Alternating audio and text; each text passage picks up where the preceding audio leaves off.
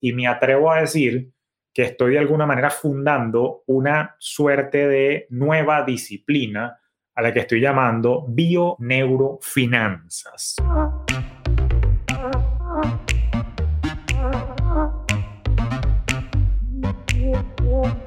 Acércate a las finanzas de manera simple y consciente para que tomes el control y disfrutes tu vida con intencionalidad. Soy Julio Cañas y esto es Despierta tus finanzas podcast. Un espacio con reflexiones, conceptos y tendencias para impulsar tu bienestar financiero en tus propios términos.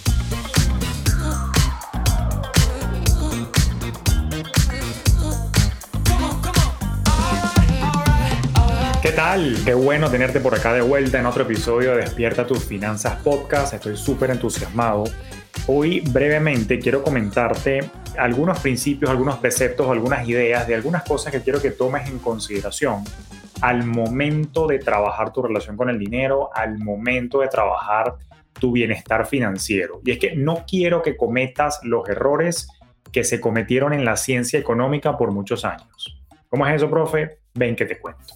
Mira, yo soy economista de formación y naturalmente cuando yo estudié la historia económica, y naturalmente empecé a estudiar microeconomía, macroeconomía y otra sarta de materias que tiene que ver con todo lo que es la decisión y el comportamiento socioeconómico de los individuos.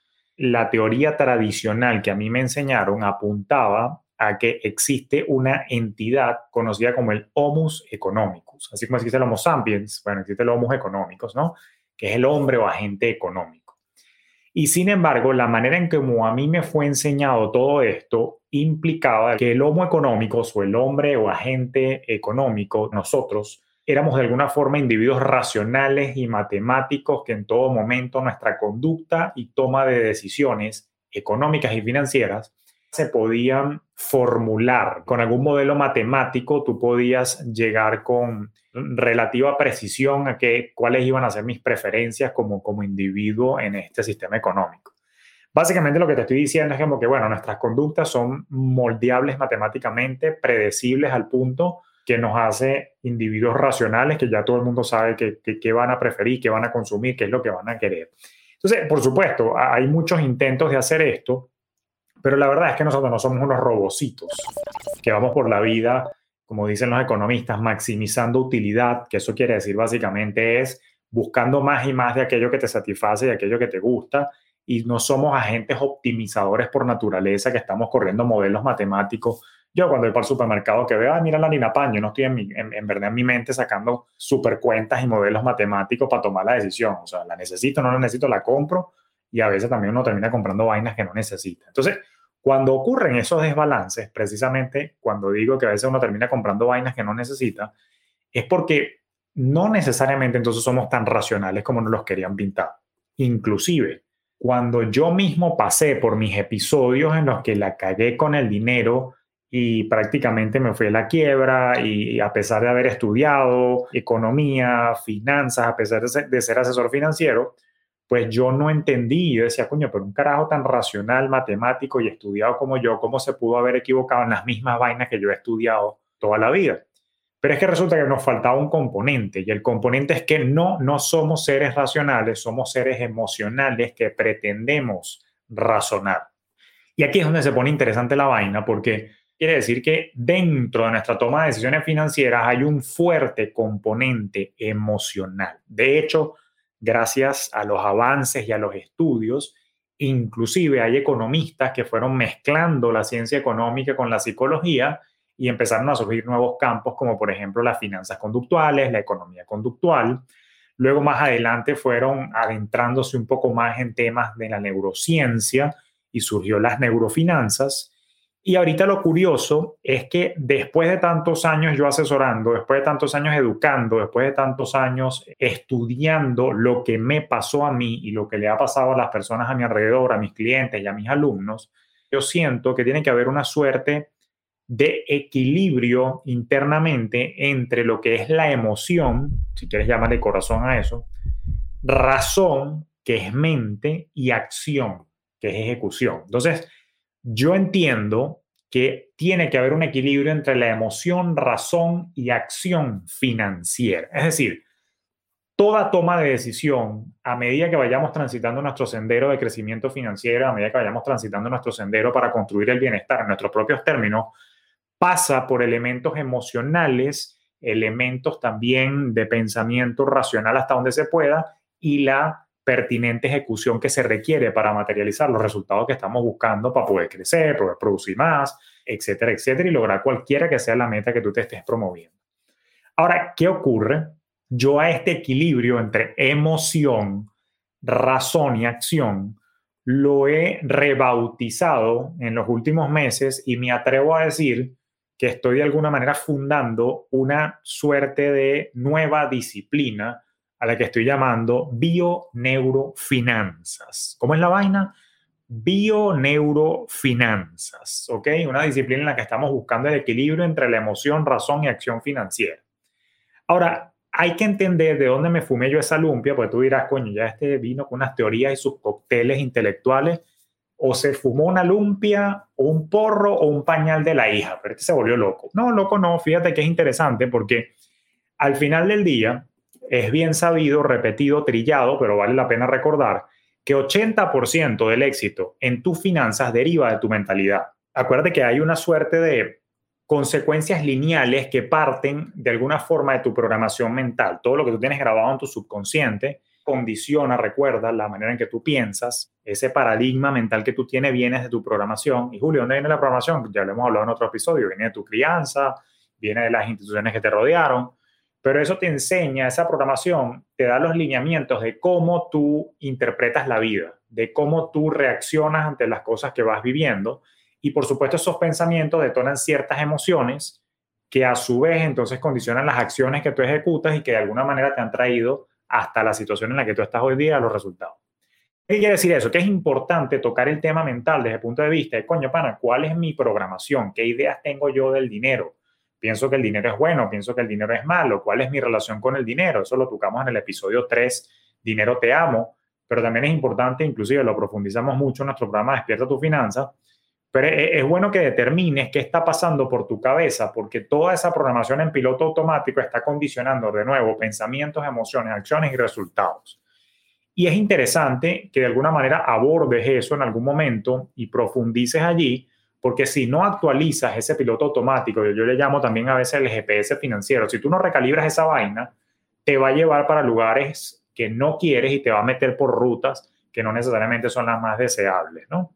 Entonces es importante trabajar las bioneurofinanzas desde el punto de vista de entender cómo reacciono yo ante el dinero, cómo me siento con el dinero y cómo estoy ejecutando las acciones. Si yo no logro un nuevo equilibrio con emociones, razón o formas de pensar y acciones que los puedo englobar todos en nuevos hábitos, si yo no recalibro esto, va a ser muy difícil salir de la situación en la que estoy. Y si es una situación que naturalmente no me satisface, no me siento cómodo y no me siento que estoy viviendo en pleno, pues hay que buscar hacer unos cambios un poco más de raíz. De eso va todo esto.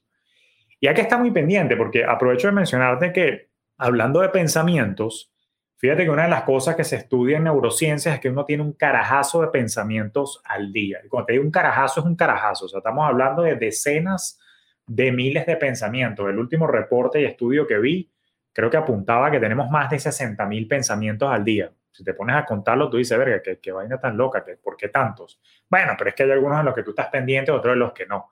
Lo cierto es que tu cerebro siempre está trabajando, pero el peo que tenemos en esa línea de pensamiento es que la mayoría de los pensamientos que tenemos tienden a ser pensamientos repetidos. Es como que si hubiese un loop o una canción que se quedó pegada, un disco que se quedó pegado, que está todo el día tiki, tiki, tiki, tiki, tiki, tiki, tiki, sonando en tu cabeza. Pero lo que más me da pereza, fastidio o ladilla, como dicen en francés, es que lamentablemente muchos de esos pensamientos tienden a ser pensamientos negativos. ¿Cómo es esa vaina, Julio? Bueno, que acuérdate que nosotros estamos diseñados para sobrevivir y de alguna manera preservar la especie. Y por eso tu cerebro está diseñado biológicamente para estar pensando que la vaina está mala que la vaina está peligrosa, que ten cuidado que te van a joder. En esa instancia, tu cerebro está constantemente pensando vainas malas y pensando me van a joder, me van a matar, me van a robar. Yo no te estoy diciendo que te ahuevones y bajes la guardia, ese no es el mensaje.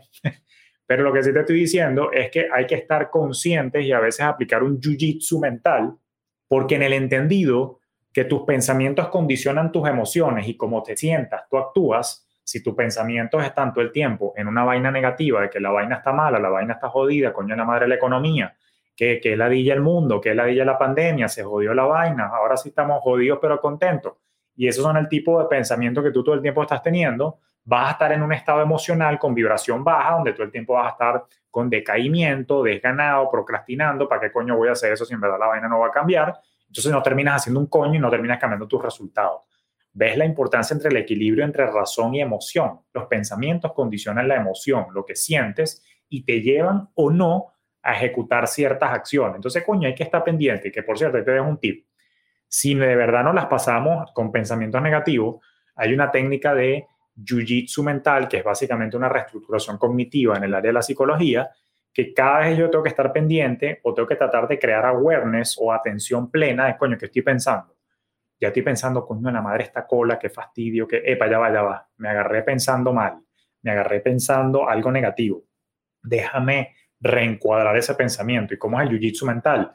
Trata de convertir ese pensamiento en algo positivo. Bueno, qué bueno que estoy en esta cola, porque a pesar de que voy tarde, bueno, no importa, me está dando chance de terminar de escuchar el episodio de Julio, que es una vaina demasiado de ping, estoy aprendiendo bastante.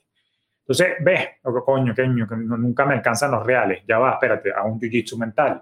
Ya va, estoy buscando maneras de aprender, a ver cómo hago para optimizar mejor la utilización de mi dinero y cómo hago para producir más. De esa manera, si logras sostenidamente por un tiempo relativamente prudente, varios meses, digamos, de aplicar ese jiu-jitsu mental, yo tú vas reacondicionando tu cerebro poco a poco, esto no, no paso a paso, mejor dicho, a que piense de una manera distinta. Acuérdate que va a ser jodido al inicio porque naturalmente tienes el instinto de pensar de forma negativa por un tema de supervivencia. Pero el tema es que el llamado principal en las bioneurofinanzas, que es lo que vine a hablar de hoy, el principal llamado es a estar muy atentos del pensamiento, ¿ok?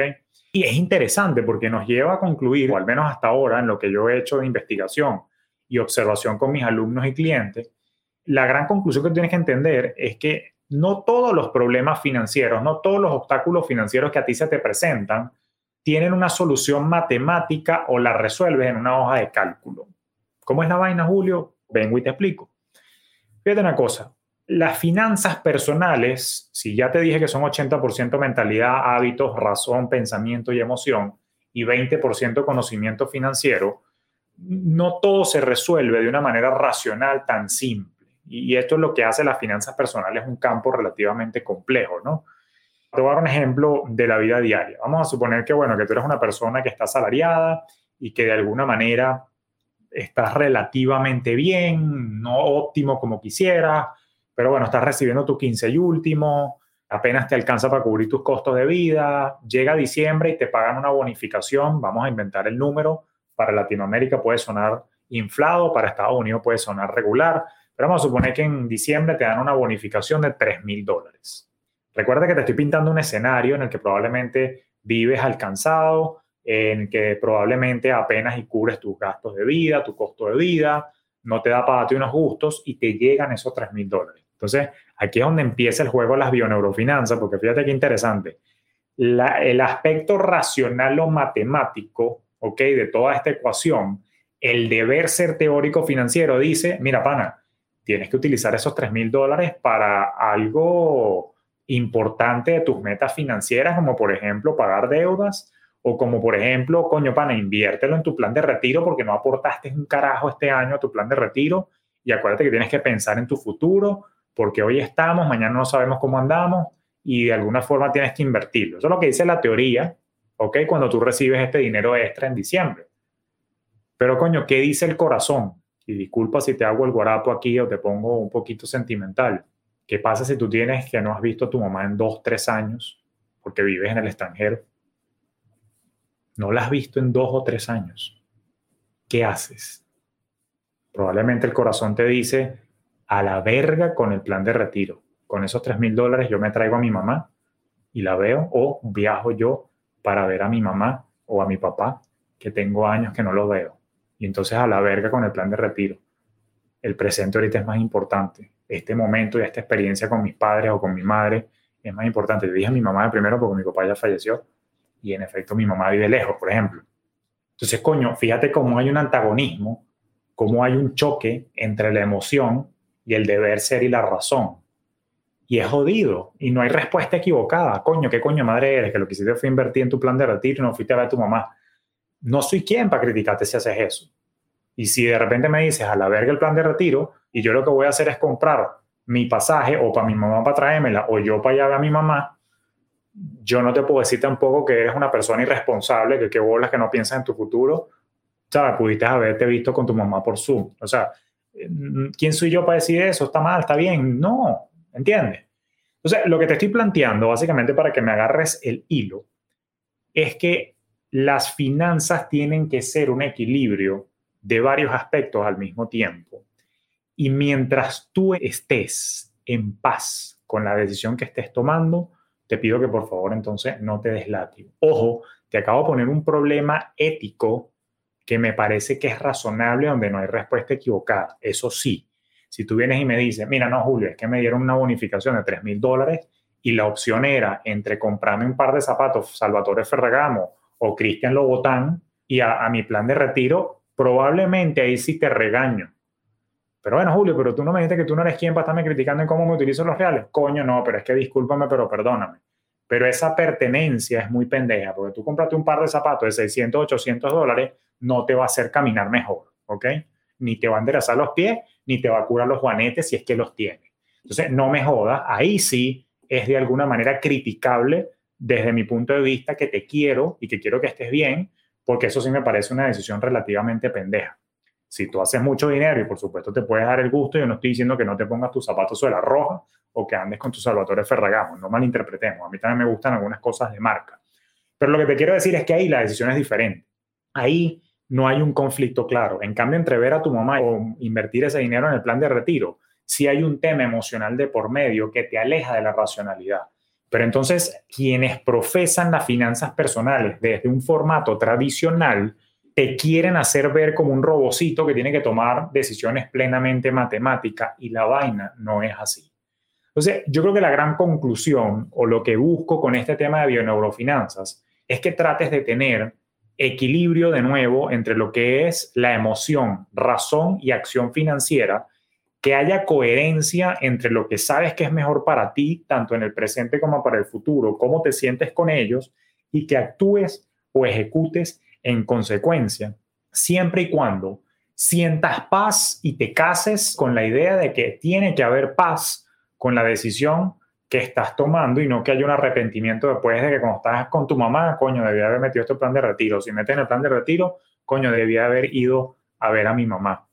No soy quien para decirte de nuevo cuál de esas dos decisiones es la mejor, pero lo que quiero que entiendas es que hay un equilibrio un poco más allá de los números y es por eso que yo le estoy dando tanta importancia al aspecto psicológico desde hace unos años y más recientemente, dos años para acá, estoy dándole también un aspecto de bastante relevancia a todo el asunto emocional, porque el dinero, después de todo, es un asunto muy emocional.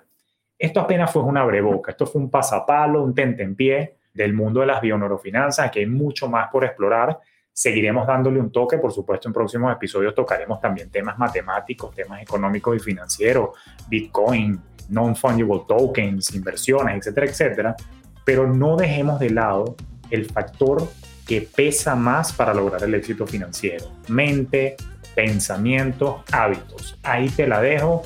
Chúpate esa mandarina para que vayas ahí entonces asimilando la importancia de reconocer las emociones, de la importancia de reconocer la estructura de pensamiento que estamos teniendo, los paradigmas que estamos teniendo en las finanzas y cuál es nuestra relación con el dinero. Si no logro recalibrar lo que hay en mi cabeza, mira, no hay teoría ni tip financiero que te vaya a salvar. Entonces, por favor, nunca me dejes de lado el factor mental y el factor emocional en todo esto. Así que dicho eso, bueno, gracias por tu atención y nos escuchamos en el próximo episodio de Despierta tus finanzas.